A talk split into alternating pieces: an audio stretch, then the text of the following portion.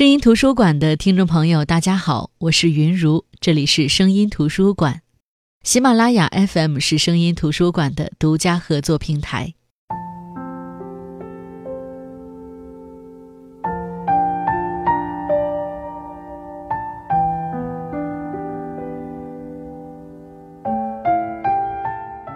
闲来无事看电影，意外打开了吴君如新拍的电影《幺零零》。电影讲述无良开发商用各种各样的方式逼迫钉子户搬迁的故事，而这各种各样的方式就是用真人扮鬼、扮僵尸、扮丧尸等方式来把钉子户吓跑。电影的价值导向使得最终正义必将战胜邪恶，可是这个战胜邪恶的方式却是这些钉子户布置了一个阎王殿，把无良开发商绑来拖进这个阎王殿。让自古以来中国老百姓相信的死后的世界震慑这个开发商。我不知道这部作品是不是所谓的烂片，因为我还蛮喜欢的，全家在客厅笑得嘻嘻哈哈的。故事虽然老套，但是情节独特，这些鬼怪乱离的情节，让我想到小时候看到的电视剧《聊斋》。虽然看的时候被吓得不轻，但是依然捂着眼睛从指缝里偷偷的看。那个虚构的如此真实的世界，让我有一种很特别的希冀，好像这个世界存在也挺好玩的。即便随着长大，随着学习，我成为了一个无神论者。《聊斋》这部电视剧改编自蒲松龄的《聊斋志异》，作为一个不合格的读书者，我至今都还没看过《聊斋志异》的文本。这不得不说是一个遗憾，好像是有意在弥补这种遗憾似的。最近看的一本书，居然是和《聊斋志异》有着极大联系的书——阿丁的《宴作人间语》。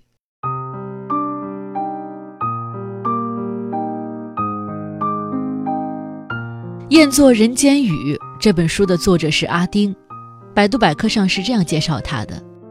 阿丁，一九七二年出生，原籍保定，曾是麻醉医师。辞职后进入媒体，在《新京报》做记者、编辑、主编。离开媒体后，短暂做过出版人，著有长篇小说《无尾狗》《我要在你的坟前跳舞唱歌》，短篇小说集《寻欢者不知所终》等。而《宴作人间与》这本书是阿丁的新书，这本书是由两部分组成的。有十二篇是我刚才说的跟《聊斋》有关系的一部分，这十二篇呢是对《聊斋》的重述、改写和解构，另外二十五篇是自己创作的超短篇小说，各个风格迥异。可能很多人会说，什么叫对《聊斋》的重述啊？是把原来的《聊斋志异》的文言进行白话的翻译吗？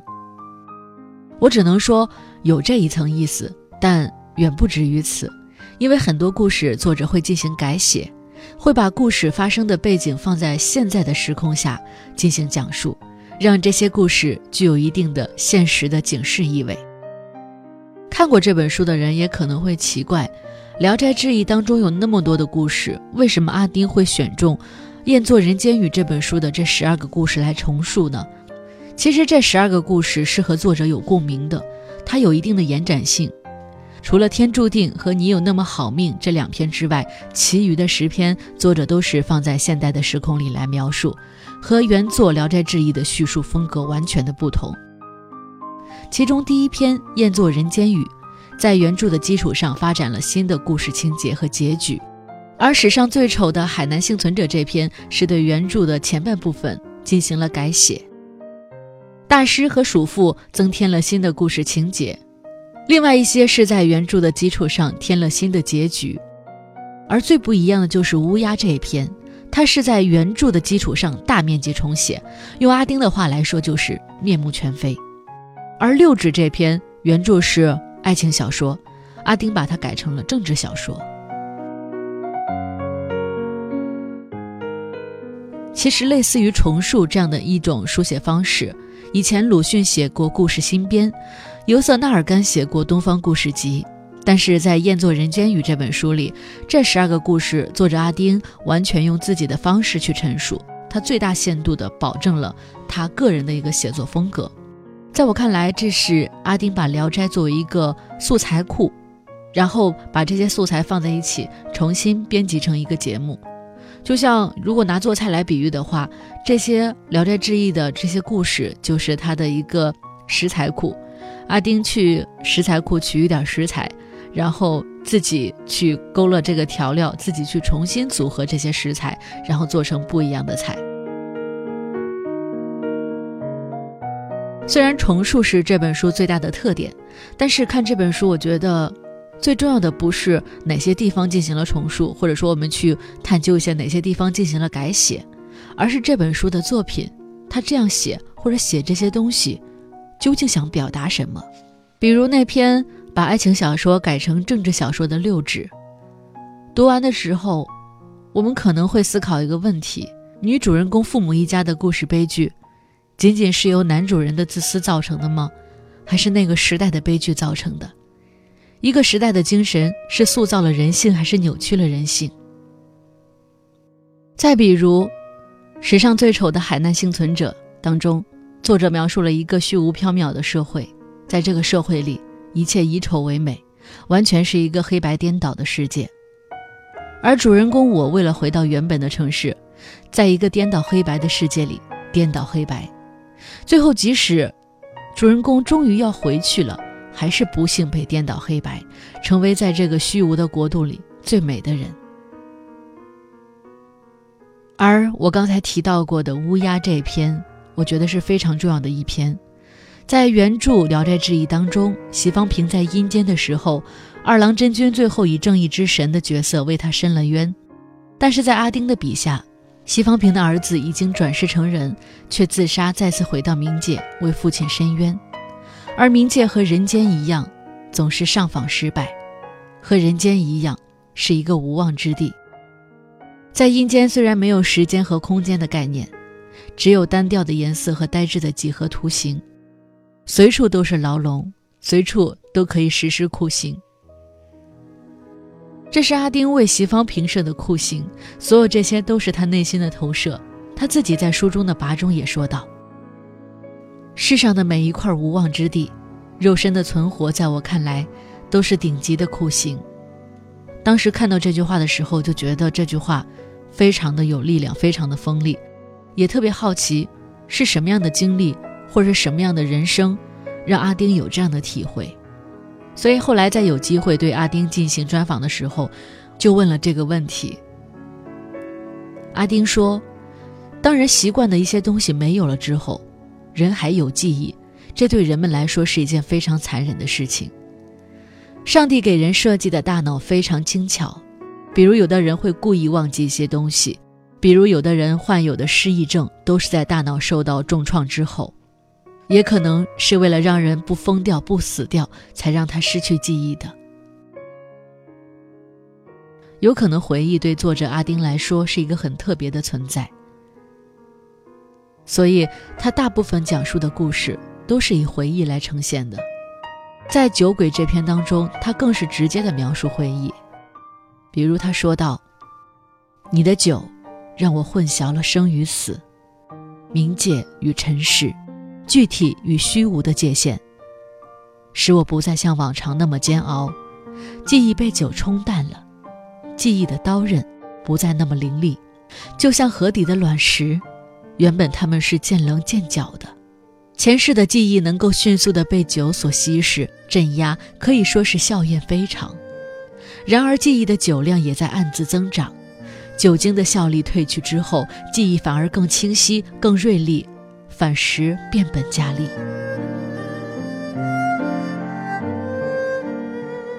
阿丁曾经对他的学生说：“一定要多读经典。”说到他对经典的定义。他最赞同的就是卡尔默说的：“经典就是不断让你重读的东西。”而对于作者阿丁来说，《聊斋志异》是他心中的经典。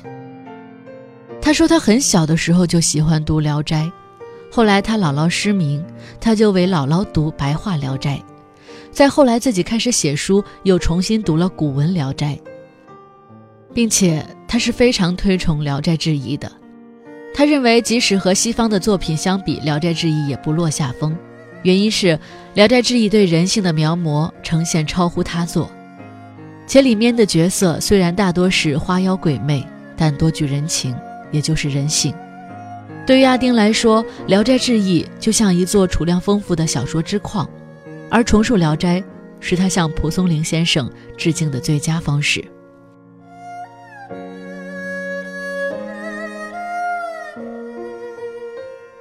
在这本书的扉页上，有一首清朝诗人王士祯专门为《聊斋》题的一首诗，题《聊斋志异》：“孤望言之，孤听之，斗篷瓜架雨如丝。料应厌作人间语，爱听秋坟鬼唱诗。”这首诗可能现在我们更多的会用来形容一个人的孤寂。而阿丁选取了诗中的一句作为这本书的题目，“厌作人间语”。一方面，“厌作人间语”本身就能涵盖蒲松龄的这本书，因为里边描写的大部分都是花妖鬼魅、鬼怪乱离；另一方面，作者也特别喜欢“厌作人间语”。他说他不喜欢社交活动，朋友也不多，又经常能够体会到语言的无力感，所以就以此来作为这本书的题目。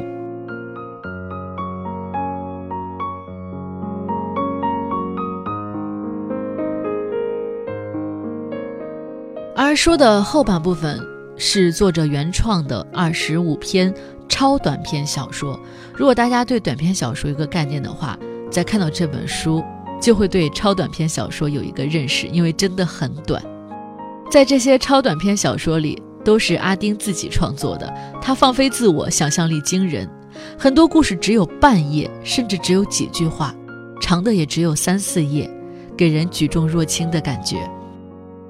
但是他每个故事都能非常精准地指向当下的社会现实。有人读了这本书之后说，好像阿丁是一个非常操心的大叔。其实也可以说他是一个有强烈社会责任感的作家。他总是很简单直接的把世间的某一个角落完全揭露给你，真实的让你很容易把这些短篇小说结合到你身边的人，甚至会想到你自己。这些短篇小说读的时候。会让我们愤怒，会让我们脸红，但是也会让我们无法反驳。比如在这样的一个超短篇小说《婚礼》当中，他是这么说的，跟大家来分享一下：女孩不高兴了，黑暗中我也感觉得到。我知道我是老了点儿，丑了点儿。我的语气还有热度，还没有完全冷却。可这是你父亲的安排，怎么说，他也是出于爱，爱，根本就不懂什么叫爱。女孩的话潮湿阴冷，我残存的热度几近失守，我本该为他极其不礼貌的打断我而不快，可是怒气仅仅冒出个尖就被冻住了。我听到细小的冰冷碎裂的声响。他根本就不知道我想要什么，他从来都懒得知道。女孩说：“他总是自以为是，别人的心思他连猜都懒得猜。他的决定就是最终决定。我知道我配不上你，不是你想要的那种，当然不是。”女孩的语气越发的冷，不必用耳朵，那种冷直接进入骨髓。所以，拜托，你能死远一点吗？如果我能的话，我会死远一点。可是，可是你做不到。女孩说：“跟过去一样，这是他的最终决定。反对无效。”是啊，作为一具被买回来的无名尸体，我没办法选择自己的葬身之地。他沉默了。很久之后，我才听到一声叹息。我有名字，等他平静下来，我会把我的身世讲给他听。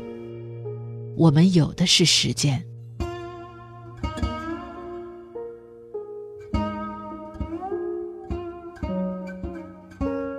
我想大家如果能够听懂这个故事的话，可能会脊背发凉。这是在描述两个死人。他们被结冥婚时候的对话，简直是一股冰冷的黑色幽默，泛着腐朽的泥土味道。而在另一篇短篇小说《祭品》当中，阿丁这样写道：“他说，你漂亮、乖巧、活泼、可爱，学习不差，也很有些叽叽喳喳，跟你一样喜欢在朋友圈晒自拍的朋友。你们都活在操蛋的时代和牛逼的科技联手营造的假象里，怀着不死的心等着娱乐致死。这才是真正的最具欺骗性的童话。最能骗人的童话绝不在书本里，而就是在现实中。”你和你的朋友们比童话里的人更天真、更透明，也更愚昧。你们屏蔽一切深刻、一切需要思考的事物，都为你们所不耻。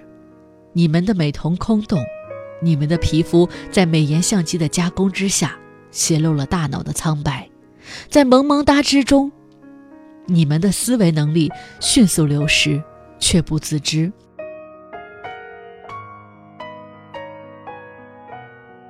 可能听到《祭品》当中的这段话，很多人都会明白，这本书在批判现实。但是这绝不是一本只在于批判现实的书。这里边也有很温暖的故事，也有作者对于哲学的思考。比如在《一对近义词的区别》这篇当中，他讲述了孤单和寂寞。他这样说道：“孤独是属于植物的，属于动物的，不属于人类。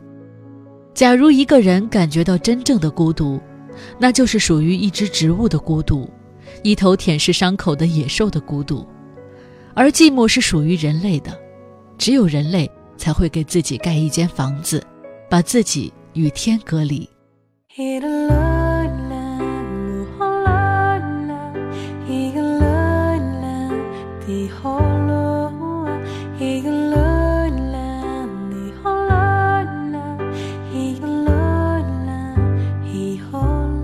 好的，这就是今天分享的这本书阿丁的《宴作人间语》。